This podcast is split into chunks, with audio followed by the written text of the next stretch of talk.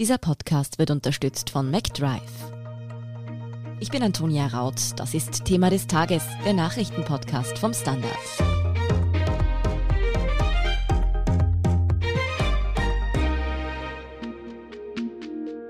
In Salzburg, Tirol und Vorarlberg heißt es ab Freitag schon um 22 Uhr Sperrstunde.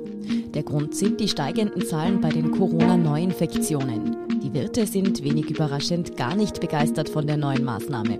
Warum die westlichen Bundesländer hier jetzt trotzdem im Alleingang vorpreschen, ob eine frühere Sperrstunde auch in Wien bald kommen könnte und welche politischen Überlegungen dahinter stecken, erklären Stefanie Ruhe und Jan Markert vom Standard.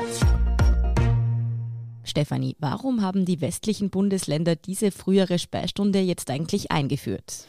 Ja, da hat sich die sogenannte Westachse mal wieder zusammengetan. Als Grund nennen die Landeshauptmänner, die Angst, der Westen könnte von Deutschland mit einer Reisewarnung belegt werden.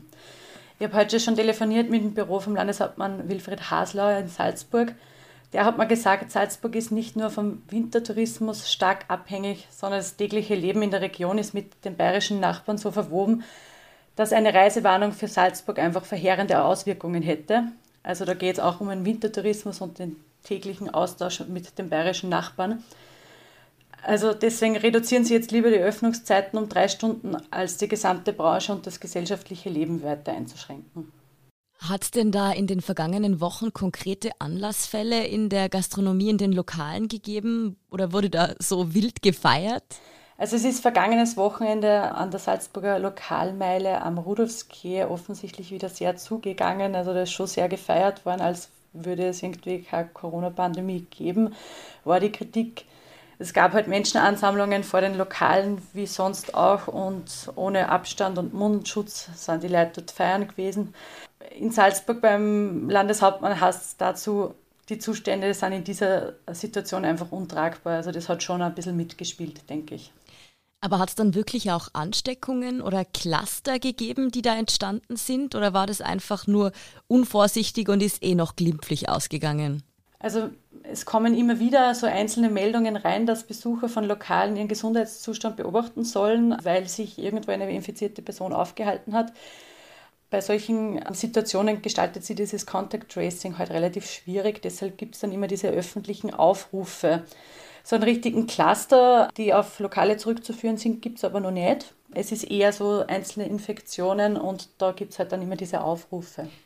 Contact Tracing ist eh schon ein gutes Stichwort. Der Tiroler Landeshauptmann Günter Platter würde ja am liebsten auch noch eine verpflichtende Registrierung in Lokalen einführen, um eben dieses Contact Tracing im Fall eines Falles zu erleichtern. Ist das denn realistisch, dass das möglich wäre? Naja, das ist eine politische Entscheidung, die in Österreich jetzt auch schon länger diskutiert wird. In Deutschland gibt es ja diese Namenslisten äh, ja schon lange. Das ist gang und gäbe dort, dass da jeder Restaurantgast seine Daten angibt.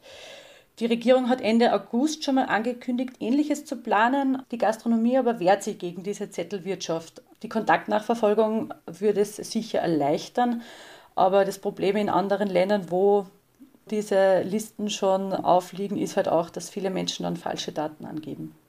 Stefanie, warum haben sich denn jetzt eigentlich gerade diese drei Bundesländer zusammengetan und entschieden, dass sie einen gemeinsamen Kurs fahren wollen mit dieser früheren Sperrstunde? Naja, das ist hauptsächlich meiner Meinung nach auf den Wintertourismus nachzuvollziehen, weil halt in Tirol, Vorarlberg und Salzburg der Skitourismus wichtig ist und damit da keine Reisewarnung ausgesprochen wird für den Westen Österreichs und damit die deutschen Gäste und auch aus den Niederlanden oder so im Winter da zum Skifahren kommen können. Und wie schätzt du das jetzt ein? Bringt diese frühere Sperrstunde in den Lokalen was? Oder werden sich ganz hart gesagt die Menschen halt dann privat treffen und da vielleicht sogar noch unvorsichtiger sein als in einem Lokal? Also die frühere Sperrstunde schadet halt auch Lokale, die sie bisher an alles gehalten haben, also alle Regelungen mitgetragen haben. Und Lokale, die vorher schon sie nicht an die Regeln gehalten haben und etwa bei geschlossenen Türen die Leute weiter fern haben lassen, werden sie wohl auch jetzt nicht dran halten. Also ob das diese frühere Sperrstunde dann wirklich eine Auswirkung auf die Infektionszahlen hat, werden wir dann erst sehen. Das kann ich schwer beurteilen. Salzburg, Tirol und Vorarlberg probieren jetzt trotzdem einmal diesen Kurs. Aber wie sieht es denn mit den anderen Bundesländern eigentlich aus? Wien hat ja zum Beispiel an einem Tag allein oft mehr Infektionen als diese drei Bundesländer zusammen. Denkt man hier denn auch über eine frühere Sperrstunde nach? Also in Wien will man die Sperrstunde nicht vorverlegen. Bürgermeister Michael Ludwig sieht kein Problem darin, wenn sie Leute bis 23 Uhr im Restaurant an einem Tisch sitzen. Ihm bereitet vielmehr Sorge, dass sich nach 22 Uhr dann eben diese Treffen und Partys im illegalen Bereich verlagern könnten. Wien hat angekündigt, dass sie jedenfalls zusammen mit Niederösterreich entscheiden wollen und beide Bundesländer sehen derzeit keine Veranlassung, Restaurants, Gasthäuser oder so früher zu schließen. Ähnlich ist es aus den anderen Bundesländern zu hören, auch in Oberösterreich oder in der Steiermark und in Kärnten lehnt man eine Vorverlegung der Sperrstunde derzeit nur ab. Wien will also, wie es im Moment aussieht, keine frühere Sperrstunde einführen. Jan, einmal ganz ehrlich, wie sehr hat das wohl mit der bevorstehenden Wienwahl zu tun? Also ich glaube gar nicht, dass es so viel damit zu tun hat. Also erstens, weil Kanzler Sebastian Kurz ja seinen Appell an Wien und ans die Küse Niederösterreich genauso richtet, es den drei westlichen Ländern Vorarlberg, Tirol und Salzburg, was die Sperrstundenregelung angeht, gleich zu tun. Ich glaube, was Wien anlangt, geht es weniger um Wahlkampf, sondern schlicht um eine pragmatische Lösung. Also warum die Annäherung zu Niederösterreich zum Beispiel, wenn man das Event dann nur gemeinsam machen möchte. Ich habe jetzt nachgefragt, es gibt nach wie vor trotz Corona eine halbe Million Ein- und Auspendler jeden Tag in Wien und vom Berufswegen oder was die Freizeit angeht. Es macht also quasi nur Sinn, damit Niederösterreich an einem Strang zu ziehen, weil sonst fahre ich halt von Wien in den Speckgürtel nach Niederösterreich und trinke dort mein Bier oder meinen Spritzer bis 1 Uhr in der Früh. Und das macht halt relativ wenig Sinn und ich glaube, man will das halt einfach akkordiert gemeinsam machen und ich glaube weniger, dass es jetzt damit zu tun hat, dass Michael Ludwig, Ihr Wiens Bürgermeister, jetzt noch zwei, drei Prozent mehr bei der Jugend kriegen will, indem er die Sperrstunde länger offen lässt. Anders gefragt, hältst du es umgekehrt für denkbar, dass die ÖVP, also auch die ÖVP-Landeshauptleute von den westlichen Bundesländern gemeinsam mit der Bundespartei hier versuchen, Druck auf Wien auszuüben, so aller wir sind die braven Vorsichtigen im Westen und Wien ist da so leichtsinnig? Das kann natürlich ein Druckmittel sein. Das habe ich mir eigentlich, wie ich die Meldung gelesen habe und die Reaktion des Kanzlers, die ja relativ knapp danach kam, eben in Richtung Wien wieder mal und auch diesmal in Richtung Niederösterreich, habe ich mir das auch gedacht, dass es vielleicht ein Druckmittel sein könnte, beziehungsweise vielleicht eine Vorbereitung und ein Testpilot, so quasi, okay, der Westen macht's vor, der Westen konnte dann vielleicht in Zukunft, wir werden es beobachten, in der Gastronomie die Fälle senken, dass man dann den Druck auf Wien erhöht und sagt, warum habt ihr das nicht früh genug gemacht, also wie der Westen eigentlich schon begonnen hat. Und ich glaube aber, dass es in Wahrheit eigentlich um den Wintertourismus geht. Also das ist ja weniger eine Bundes-, sondern eine Ländergeschichte. Und ich glaube einfach, dass im Westen die Angst einfach sehr, sehr groß ist, dass alles, was nach Ischgl riecht oder nach Ischgl riechen könnte, zu Reisewarnungen führen könnte. Und das wäre natürlich für den Wintertourismus äh, furchtbar. Und davon leben halt diese Bundesländer halt viel, viel stärker natürlich als der Osten.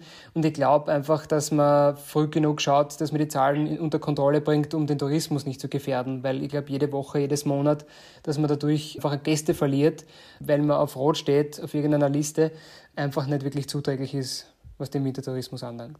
Ja, den Aspekt Wintertourismus hat Stefanie vorher ja auch schon angesprochen. Wie sieht es denn aber abseits der parteipolitischen und wirtschaftlichen Überlegungen aus? Gibt es da vielleicht auch dieses Länder gegen Bund-Denken ein bisschen, dass da auch ausprobiert wird, wer kann den Kurs vorgeben?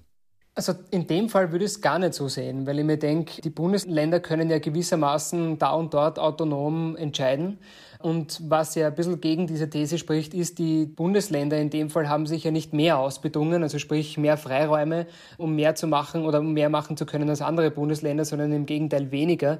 Und ich glaube einfach, dass es da wirklich darum geht, eben den Wintertourismus so gut es geht einfach zu ermöglichen, beziehungsweise jetzt einfach so ein Signal zu senden, okay, uns ist es wichtig, dass wir die Zahlen senken, um eben den Wintertourismus, der ja bald kommt, zu ermöglichen. Wie sinnvoll das ist, natürlich aus Sicht der Gastronomiebetriebe, die seit vielen Monaten schon ums Überleben kämpfen, ist eine andere Sache. Also natürlich kann man auch die Kritik in den Raum stellen, hätte man vielleicht früher reagieren müssen mit einem ordentlichen Corona-Konzept bundesweit beziehungsweise regional und bundesländermäßig, um dem vorzubeugen, um die Zahlen früh genug zu senken und jetzt nicht so, so hysterisch und hektisch permanent Maßnahmen zu treffen, ist die andere Frage. Inwieweit das auch möglich gewesen wäre, das weiß man nicht. Also kann man auch nur mutmaßen. Jetzt noch einmal zurück nach Wien. Mir ist es gestern so gegangen, dass Freunde schon gesagt haben, gehen wir vor der Wahl noch auf ein Bier, danach geht es eh nur noch bis 10.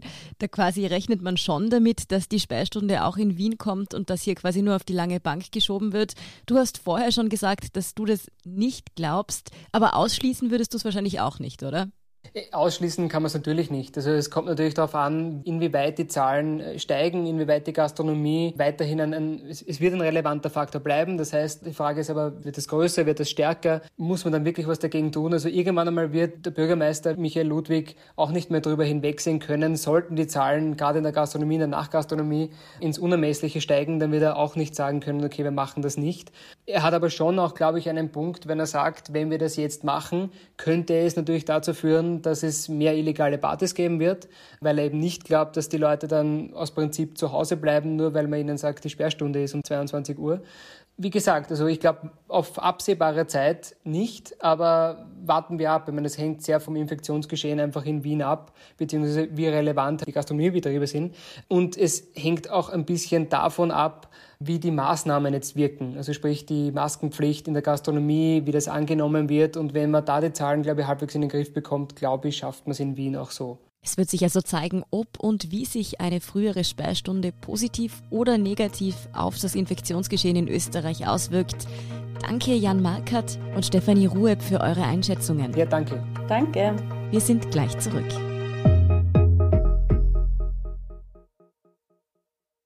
Wenn du endlich wieder einen Big Mac genießen willst oder du gerade im Auto unterwegs bist, dann stell dir vor, McDonald's bringt's jetzt wieder. Mit kontaktloser Übergabe zu dir ins Auto und kontaktloser Lieferung zu dir nach Hause. It's good to be safe mit McDrive und McDelivery. Und hier ist, was Sie heute sonst noch wissen müssen. Erstens, der russische Regierungskritiker Alexei Nawalny hat in Berlin das Krankenhaus verlassen dürfen. Knapp einen Monat nachdem er in Sibirien vergiftet worden ist. Er ist zwei Tage nach der Vergiftung in die Berliner Charité verlegt worden, da seine Angehörigen in Russland um seine Sicherheit gefürchtet haben. Ermittlungen zu dem Giftanschlag laufen. Russland weist derweil weiterhin alle Vorwürfe zurück, dass auf Nawalny ein Anschlag verübt worden sei.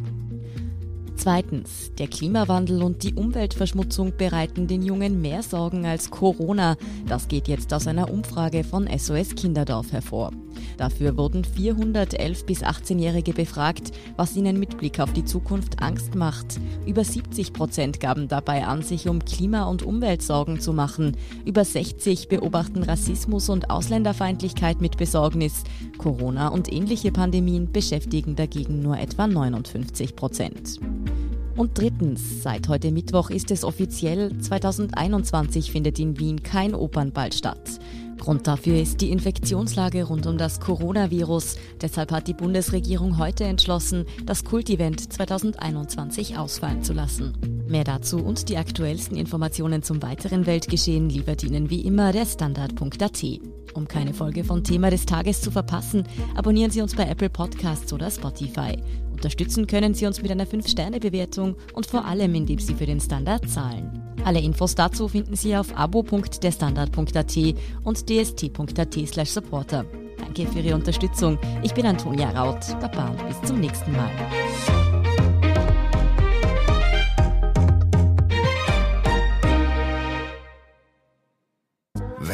Endlich wieder einen Big Mac genießen willst oder du gerade im Auto unterwegs bist, dann stell dir vor, McDonald's bringt's jetzt wieder. Mit kontaktloser Übergabe zu dir ins Auto und kontaktloser Lieferung zu dir nach Hause. It's good to be safe mit McDrive und McDelivery.